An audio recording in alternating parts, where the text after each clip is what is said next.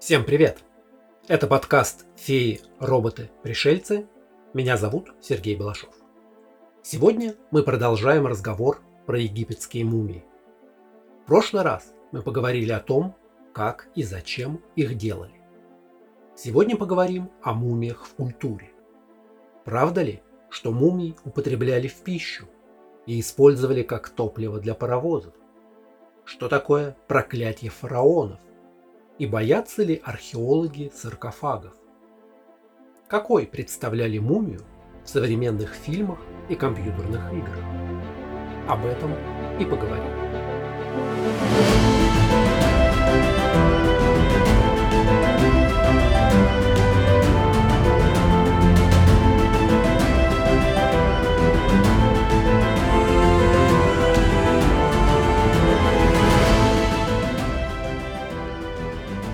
Отличие от других мифических существ, мумия – образ достаточно юный, как ни парадоксально это звучит.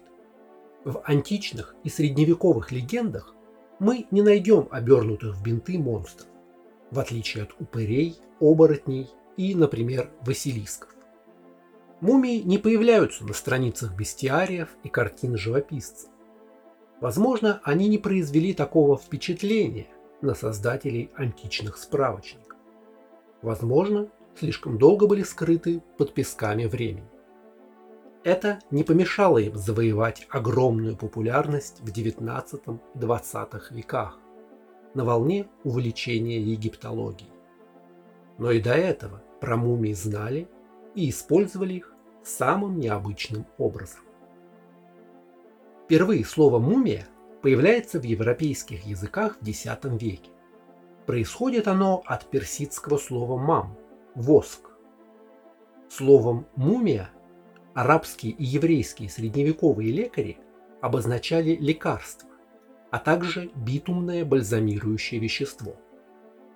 В русском языке есть другой вариант употребления этого арабского слова – мумиё. Так мы называем лекарственную смолу. Постепенно название лекарства – стало распространяться и на тела, из которых его добывали, то есть непосредственно на мумии в нашем понимании этого слова. Таким образом, в средние века из-за неправильного перевода арабского термина стали считать, что мумии обладают целебными свойствами.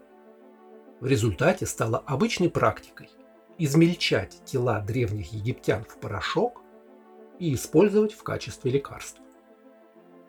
Мумиё – лекарственный продукт, созданный из мумифицированных тел, на протяжении веков употребляли в Европе. Начиная с XII века аптекари использовали измельченные мумии, уверенные в их магических свойствах. Торговцы добывали из египетских гробниц древние тела, разрывали их на небольшие кусочки, перетирали в порошок и продавали как лекарство. Фармацевты скупали их для изготовления и продажи целебных снадобий. Однако именно фармацевты первыми начали разматывать древние тела, а также впервые попытались изучать мумии методом вскрытия.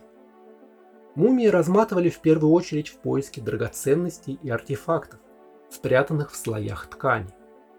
Вскрытие и изучение тела погребенного было интересным, но второстепенным мероприятием. О сохранности мумии при таком методе речи не шло. После вскрытия тела превращали в лекарственный порошок на продажу. Такое лекарство можно было найти практически в каждой аптекарской лавке Европе вплоть до нового времени. Считалось, что лекарство из мумии хорошо помогает при лечении ушибов и ран, часто вообще считалось как панацея. Врачи прописывали измельченные черепа, кости и плоть для лечения болезней, от головных болей до уменьшения отеков и лечения чумы. Конечно, некоторые ученые указывали на то, что этот метод лечения слишком отдает каннибализму и не дает результатов. Но тем не менее, еще в XIX веке мумиё из египетских фараонов можно было заказать в медицинском каталоге.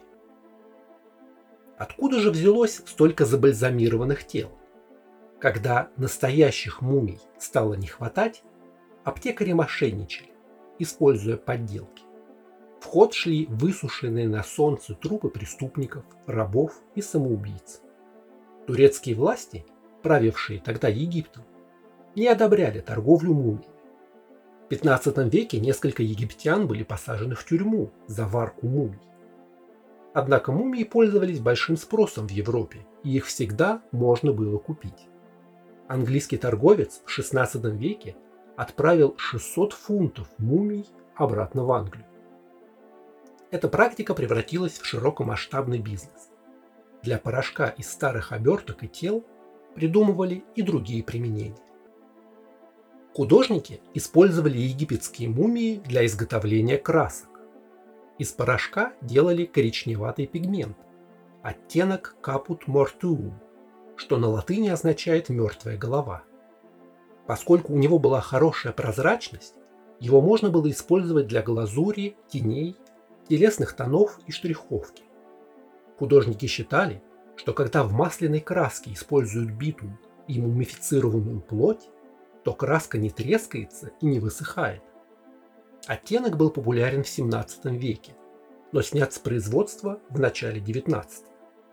Порошок заменили минеральной смесью, но название «мумия коричнево-красная» или «египетский коричневый» сохранилось до сих пор. По мере развития промышленности египетские мумии использовались в более утилитарных целях. Огромное количество мумий людей и животных было измельчено и отправлено в Великобританию и Германию для использования в качестве удобрений. Есть сведения, что обертки мумий экспортировали в США для использования в бумажной промышленности. Правда, серьезных доказательств этому, кроме газетных публикаций, нет.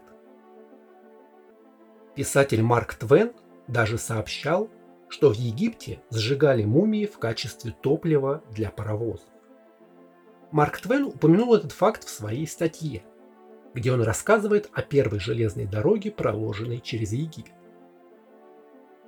Поскольку в пустыне нет деревьев, которые можно было бы использовать на дрова, он утверждал, что топливо для локомотива состоит из мумий трехтысячелетнего возраста, которых тоннами закупают на кладбище. Причем сами машинисты, по словам Твена, предпочитают мумии фараонов – а не жрецов или простолюдинов, поскольку те лучше горят. Конечно, Марк Твен был не столько журналистом, сколько сатириком, поэтому его описание мумий, используемых в качестве топлива для поездов, вероятно является преувеличением. Оно не подтверждено и не записано ни в одной другой работе того времени. Ни один эксперт по мумиям не смог подтвердить подлинность этой истории. Однако свидетельство американского писателя так врезалось в память, что до сих пор можно найти утверждение о том, что англичане сжигали мумий в паровозах, даже в статьях у популярных историков. Видимо, очень яркий образ получился. Едет паровоз, а кочегар подбрасывает в топку куски древнего фараона или жреца вместе с порубленным саркофагом. Экзотика. Первая экспедиция Наполеона в Египет в 1798 году возбудила любопытство европейцев и позволила путешественникам XIX века привозить из Египта целые мумии, а не только порошок. В Англии устраивали частные вечеринки, посвященные извлечению останков древнеегипетских мумий. В то время мумии не вызывали ни у кого трепета или даже уважения. Их можно было купить у уличных торговцев, чтобы использовать в качестве аттракциона для частных и общественных мероприятий. Британская элита часто устраивала приемы, основной темой которых было разворачивание мумий перед публикой, которая одновременно охала и аплодировала.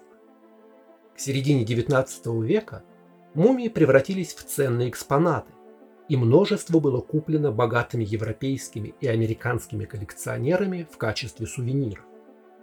Для тех, кто не мог позволить себе целую мумию, на черном рынке предлагались разрозненные останки – головы, руки или ноги.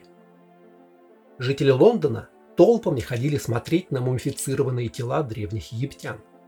Но в течение XIX века, помимо интереса к Египту, возник интерес к оккультизму, мистике и тайнам Востока. Художники рисовали обнаженных одолисок в гаремах.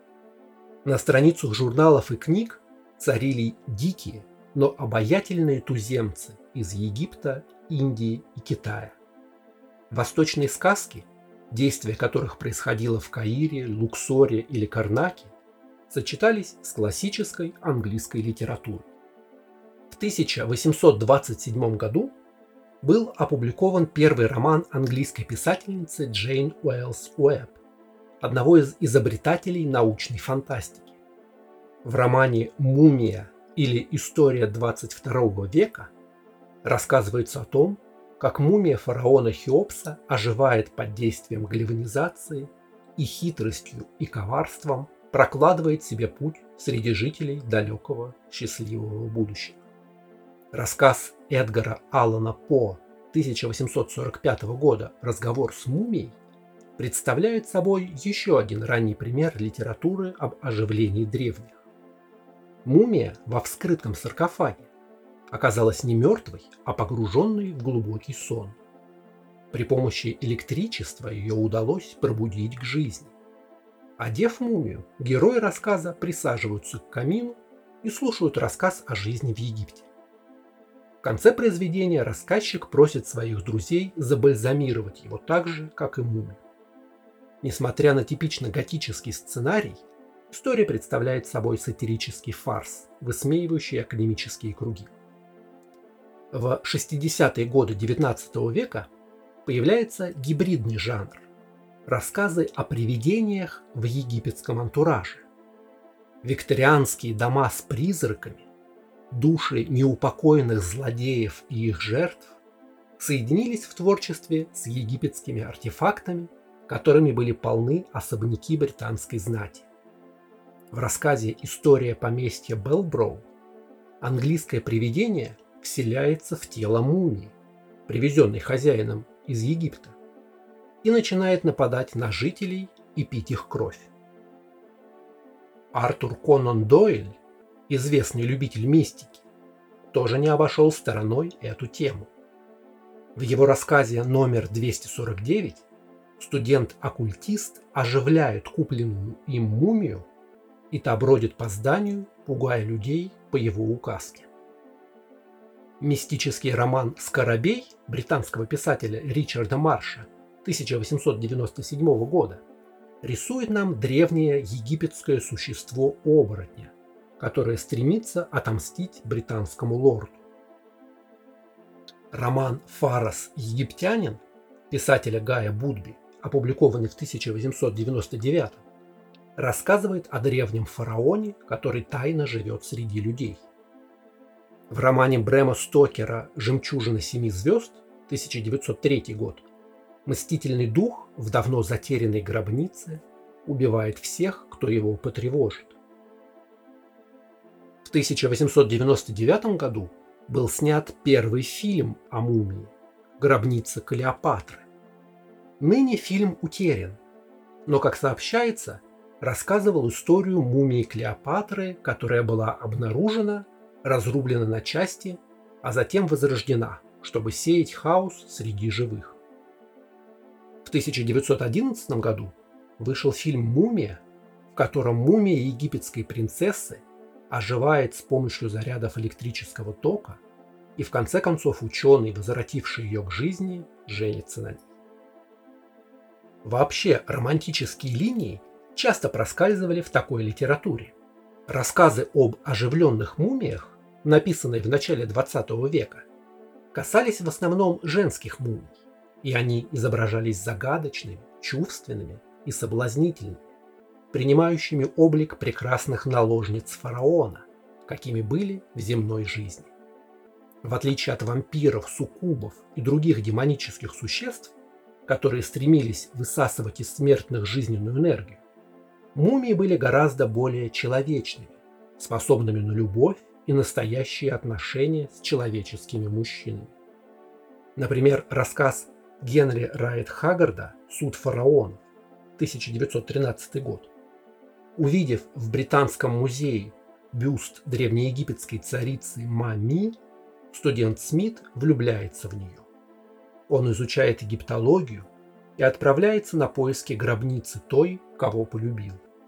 Когда ему удается найти мумию царицы, ночью в музее она оживает и отвечает на любовь своего спасителя. Главный герой, в свою очередь, оказывается реинкарнацией ее возлюбленного.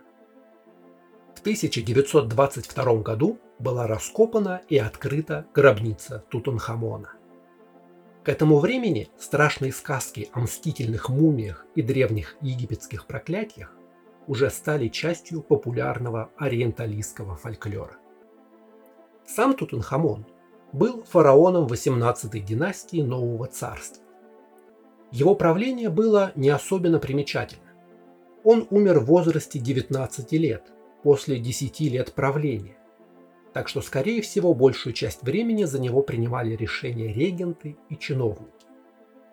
Тутанхамон пришел к власти после короткого и запутанного между царствия после смерти фараона-еретика Эхнатона. Он вернул старых богов в Египет, перенес столицу обратно в Фивы, восстановил храмы, провел несколько войн, а затем умер, не оставив преемника. Как пошутил популяризатор науки Джон Грин, единственная причина, по которой известен Тутанхамон, это то, что могилы большинства фараонов были ограблены древними людьми, а могила Тутанхамона была ограблена британцами 20 века. Новость об открытии гробницы Тутанхамона облетела весь мир, потому что в отличие от других захоронений, большинство из которых были разграблены еще современниками, захоронение фараона оказалось практически неповрежденным. Похоже, что в гробницу Тутанхамона дважды проникали вскоре после его смерти, но грабители успели взять только несколько мелких вещей. В итоге погребение фараона было навсегда запечатано. На Фивы обрушился тропический ливень, и земля, принесенная паводками, залила вход в гробницу, скрыв ее от глаз на следующие 3200 лет. Несколько человек, участвовавшие в раскопках могилы, умерли в течение нескольких лет при загадочных обстоятельствах. Это сделало Тутанхамона еще более известным в массовой культуре и вдохновило на создание историй о проклятии фараонов. В газетных статьях утверждалось, что саркофаг Тутанхамона был покрыт иероглифами, которые складывались в проклятие. Смерть быстро последует за теми, кто нарушит вечный сон фараона. На самом деле, нигде в гробнице не было написано ничего подобного. Вообще все захоронение позволяет предположить, что молодого фараона погребли в спешке и с нарушением многих ритуалов. Самая известная жертва проклятия – лорд Карнарвон, британский пэр, который финансировал раскопки, умер через несколько месяцев после открытия от инфекции, занесенную в царапину при бритье. Сэр Артур Конан Дойль предположил, что смерть лорда была вызвана элементалами, созданными жрецами Тутанхамона для охраны королевской гробницы. Также высказывались версии о древних микробах или спорах ядовитых грибов, которыми был пропитан воздух древней могилы. Руководитель местной железной дороги Джордж Гулт умер от лихорадки, которая развелась на следующий день после посещения гробницы. Археолог Говард Картер, который первым вошел в гробницу фараона, прожил еще 17 лет. Но вот его канарейку съела кобра, символ египетских правителей. А у его друга, которому Картер подарил мумифицированную руку с браслетом скоробея, сгорел дом легенда о проклятии набирала обороты. Из 58 человек, присутствовавших при вскрытии гробницы и саркофага, 8 умерли в течение следующих 10 лет. Всего количество предполагаемых жертв проклятия варьируется от 20 до 35 человек. Правда, средний возраст умерших составляет 70 лет. Есть объяснение, что археолог Картер подписал эксклюзивный контракт с лондонской газетой «Таймс», которая брала с других газет непомерно высокие цены за публикации новостей о раскопках гробниц. Однако спекуляции об экзотическом древнем проклятии не попадали под это ограничение. Поэтому газеты по всему миру могли публиковать статьи о проклятии без каких-либо затрат. С этим и связано количество историй о проклятии фараона. История о проклятии Тутанхамона очаровала людей не меньше, чем фотографии сокровищ, извлеченных из нетронутой гробницы. Мумия – самый известный злодей фильмов так называемого «золотого века ужасов Голливуда», наряду с Дракулой, чудовищем Франкенштейна и Человеком-волком. Фильм «Мумия» 1932 года завершает классический квартет фильмов ужасов компании Universal, выходивших в 30-е годы 20 века. Главную роль в фильме сыграл актер Борис Карлов. Несмотря на имя и фамилию, он не наш соотечественник. Такой псевдоним взял себе английский актер Уильям Генри Пратт, чтобы не компрометировать свое благородное семейство.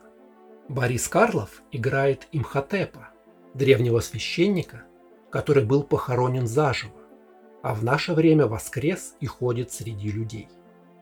Он стремится убить красавицу Хелен, реинкарнацию своей возлюбленной. Он планирует мумифицировать, а затем воскресить девушку. Конечно же, эти планы будут сорваны, а сам Имхотеп развеян в прах. Огромный кассовый успех этого фильма гарантировал сиквелы, которые выходили на протяжении 40-х годов. «Рука мумии», «Могила мумии», «Призрак мумии» и так далее. Так сложился образ мумии в массовой культуре. Завернутая в бинты фигура встает из саркофага в окружении таинственных иероглифов и артефактов. Медленно и неуклюже мумия движется вперед, часто выставив руки, с которых свисают лохмотья обмоток. Ожившему фараону все равно, нападает ли он на настоящих расхитителей могил или на археологов, которые хотят поместить его в музей. Он просто знает, что они оскверняют его могилу. Иногда он может даже объявить о своем появлении словами «Кто смеет беспокоить мой сон?». Мумии в культуре обитают чаще всего в пирамидах. Хотя, как мы уже знаем, во времена строительства пирамид искусство бальзамирования умерших только зарождалось, а самые классические мумии захоронены в скальных гробницах. Также никаких особых ловушек и лабиринтов древние строители не устраивали.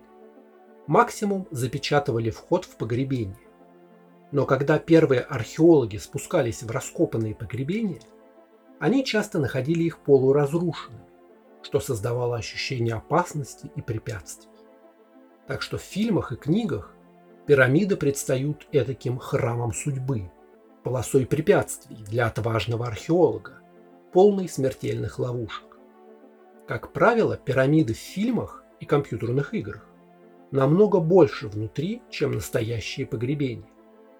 В серии игр про Лару Крофт внутри гробницы фараонов можно спускаться на лифте, прыгать в шахты и подниматься по запутанным лестницам, где на каждом шагу расставлены саркофаги с мумией.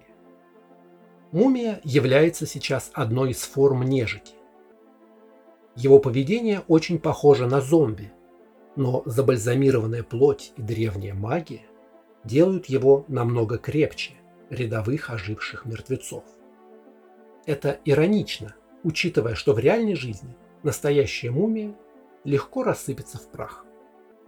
Часто мумия распространяет вокруг себя ядовитые миазмы или мистический туман.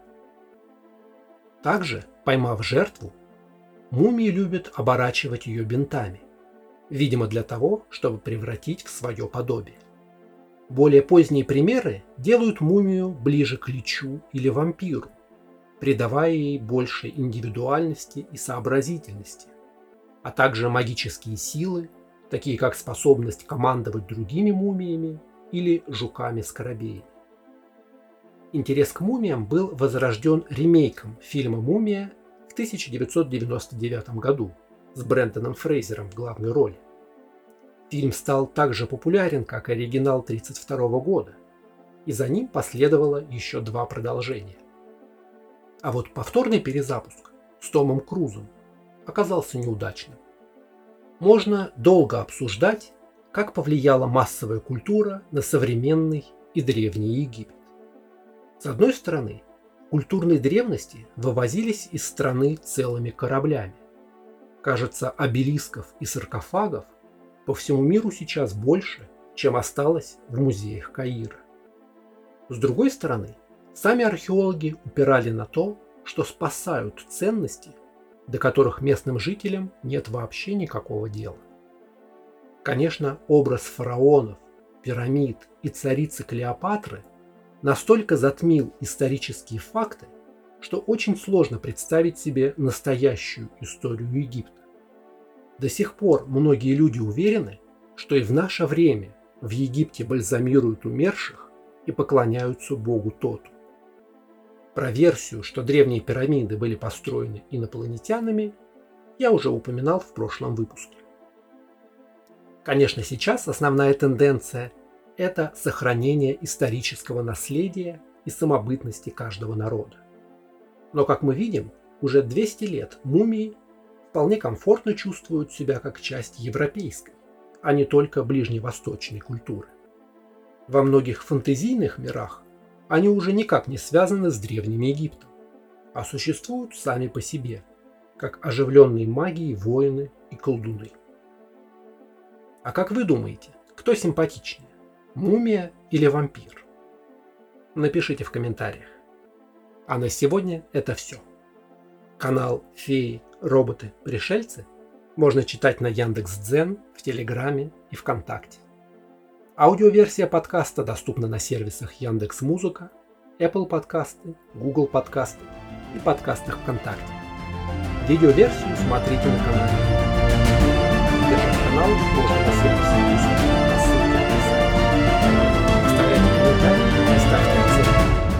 Не забудьте подписаться на канал, чтобы не пропустить Скоро увидимся!